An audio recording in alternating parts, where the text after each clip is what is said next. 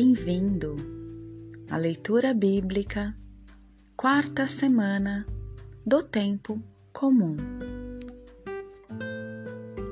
Segunda-feira, Hebreus, capítulo 11, versículo 32 ao 40. A fé desde Abraão até nós. Que mais devo dizer?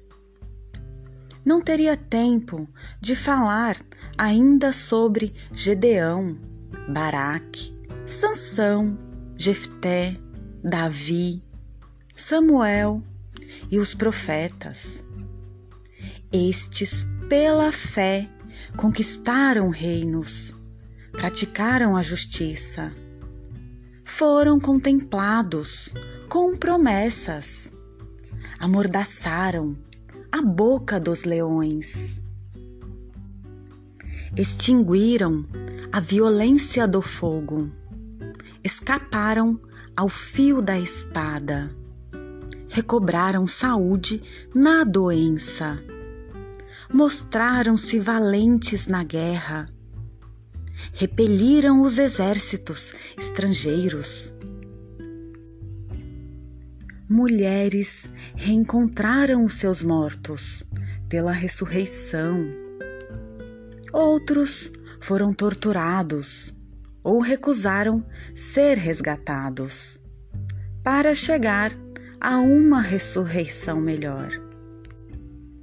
Outros ainda sofreram a aprovação dos escárnios, experimentaram o açoite as cadeias, as prisões. Foram apedrejados, cerrados ou passados ao fio da espada.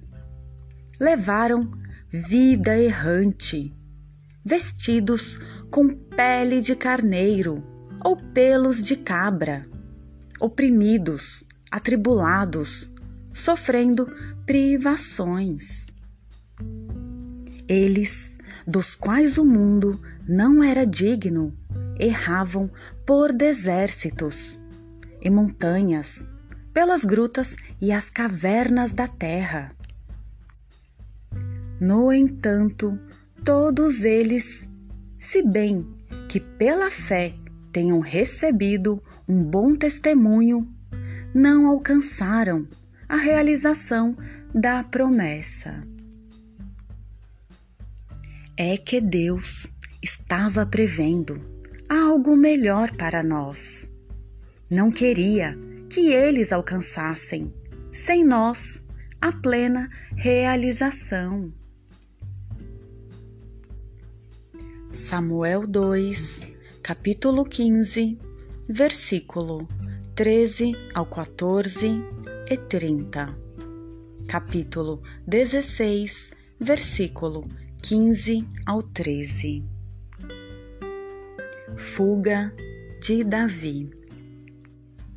Um mensageiro veio dizer a Davi: O coração de todo Israel está com Absalão. Davi disse aos servos que estavam com ele em Jerusalém: Fujamos depressa porque de outro modo não conseguiremos escapar de Absalão. Apressai-vos em partir, para que não aconteça que de repente nos apanhe e traga sobre nós a ruína, passando a cidade a fio de espada. Conspiração de Actofel, Cusai agente duplo. Davi caminhava chorando enquanto subia o monte das oliveiras, com a cabeça coberta e os pés descalços. E todo o povo que o acompanhava subia também chorando, com a cabeça coberta. Semei amaldiçoa Davi.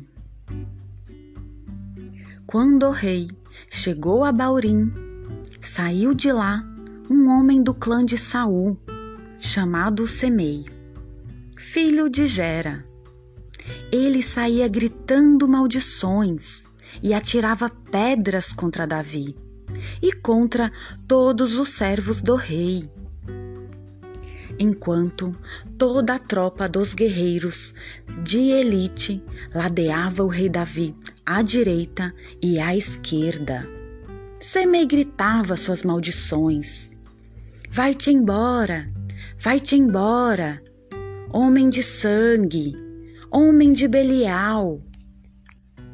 O Senhor fez cair sobre ti todo o sangue da casa de Saul, cujo trono usurpaste, e entregou o trono a teu filho, Absalão. És vítima da tua própria maldade, pois és um assassino. Então Absai, filho de Sárvia, disse ao rei: porque esse cão morto continuaria amaldiçoando o Senhor, meu rei. Deixa-me passar para lhe cortar a cabeça. Mas o rei respondeu: Não te intrometas, filho de Sárvia. Se ele amaldiçoa, porque o Senhor o mandou a amaldiçoar a Davi, quem poderia dizer-lhe? Por que fazes isso?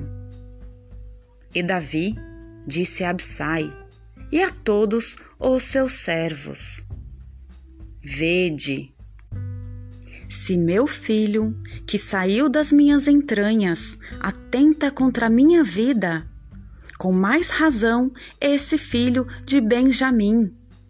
Deixai-o amaldiçoar, pois o Senhor mandou. Talvez o Senhor leve em conta a minha miséria, restituindo-me a felicidade em lugar da maldição de hoje.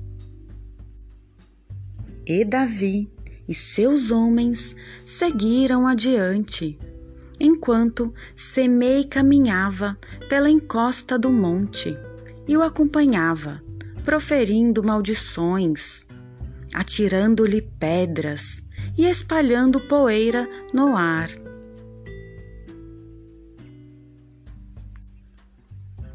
Marcos, capítulo 5, versículo 1 ao 20. O possesso de Gerasa. Passaram então a outra margem do mar, a região dos Gerasenos. Assim que Jesus desceu do barco, um homem que tinha um espírito impuro saiu do meio dos túmulos e foi ao seu encontro. Ele morava nos túmulos e ninguém conseguia amarrá-lo, nem mesmo concorrentes.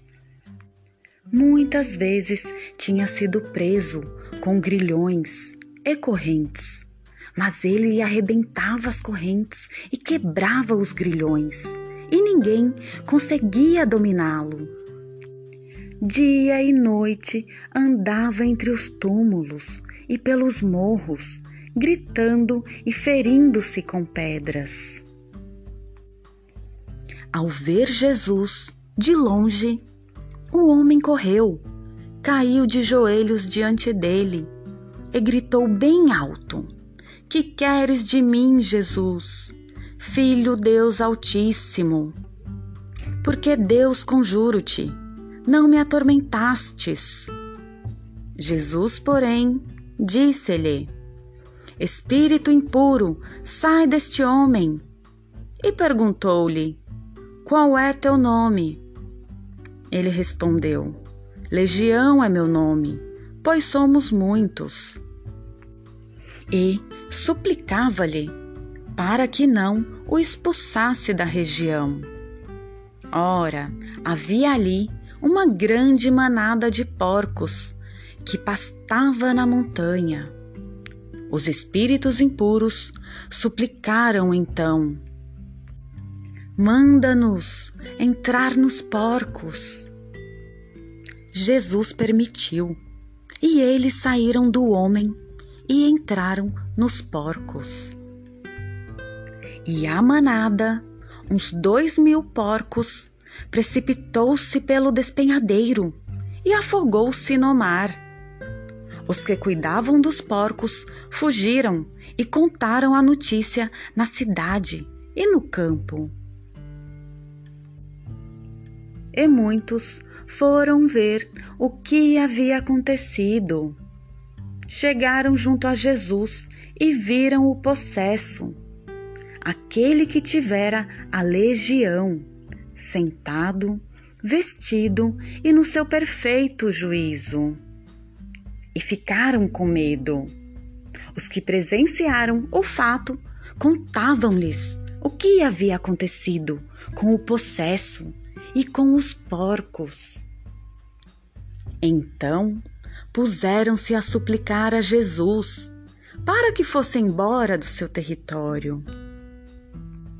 Quando Jesus ia entrar no barco, o homem que estivera possesso pediu para ficar com ele. Jesus, porém, não o permitiu, mas disse-lhe: Vai para tua casa, para junto dos teus, e anuncia-lhes tudo que o Senhor fez por ti e como te mostrou misericórdia.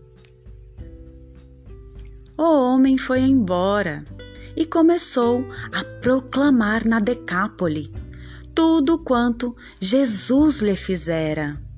E todos ficavam admirados.